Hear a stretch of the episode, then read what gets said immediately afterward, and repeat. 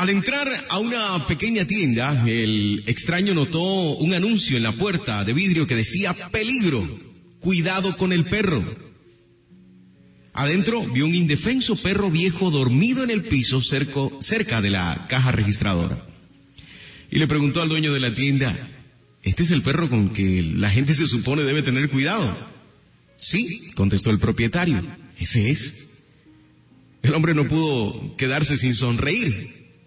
Dice, este ciertamente no se ve como un perro muy peligroso, desde mi punto de vista.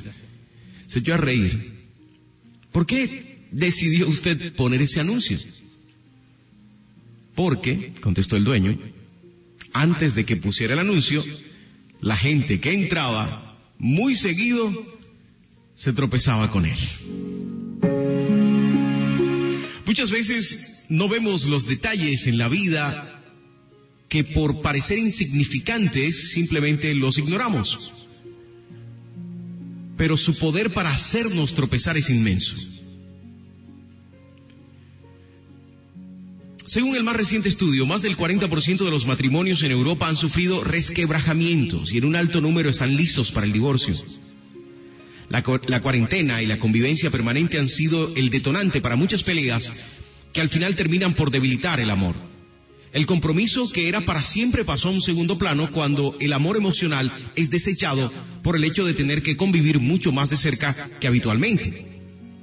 No soportar la economía, los niños, el trabajo, las mascotas, la falta de contacto con otras personas ha sido el motivo más recurrente entre las parejas. Lo que parecía que realmente no podría llegar a afectarnos porque estamos con nuestra familia, se supone. Se supone que estás habitando al lado de la persona que juraste amar toda la vida. Estás conviviendo con ese ser que dijiste hace mucho tiempo o te propusiste hace mucho tiempo que sería tu pareja.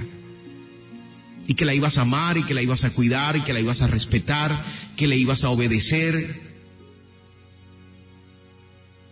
que ibas a ser el digno para ella, el idóneo, la idónea. ¿Dónde está la fortaleza y el carácter de una pareja?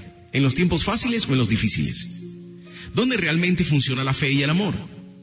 ¿De qué te sirve estar listo para la batalla si nunca vas a la guerra? ¿De qué te sirve confiar o creer en un Dios en el que no confías? Este es el momento de verdad para demostrar cuánto amas a tu pareja y cuánto confías en Dios. Porque cuando tratas de levantar la voz en medio de una pelea por cualquier cosa insignificante como no lavar los trastos de la cocina,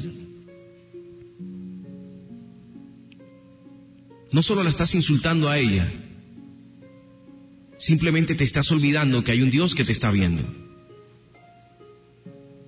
que el Espíritu que Jesucristo dejó sobre esta tierra para consolarte no está contigo. Dejas que la desesperación te hable al oído y te desbocas a través de tu boca. Y recuerda que la palabra dice que todo lo que sale de tu boca es lo que está en tu corazón. Y yo no puedo creer que a esa persona que tanto amaste, hoy tu corazón te dice que la odies y que la maltrates. Este es el momento para demostrar que confiamos en Dios. Es el momento de dejarlo a Él obrar en nosotros, que demostremos que realmente Cristo vive en nosotros, que las reacciones que tenemos en medio de esta situación tan compleja no es de desesperanza, sino de carácter en Él y de confianza en el Dios que todo lo puede.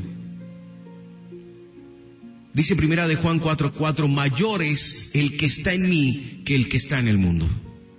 Santiago 1.12 dice, bienaventurado el hombre que persevera bajo la prueba, porque una vez que ha sido aprobado, recibirá la corona de la vida que el Señor ha prometido a los que lo aman.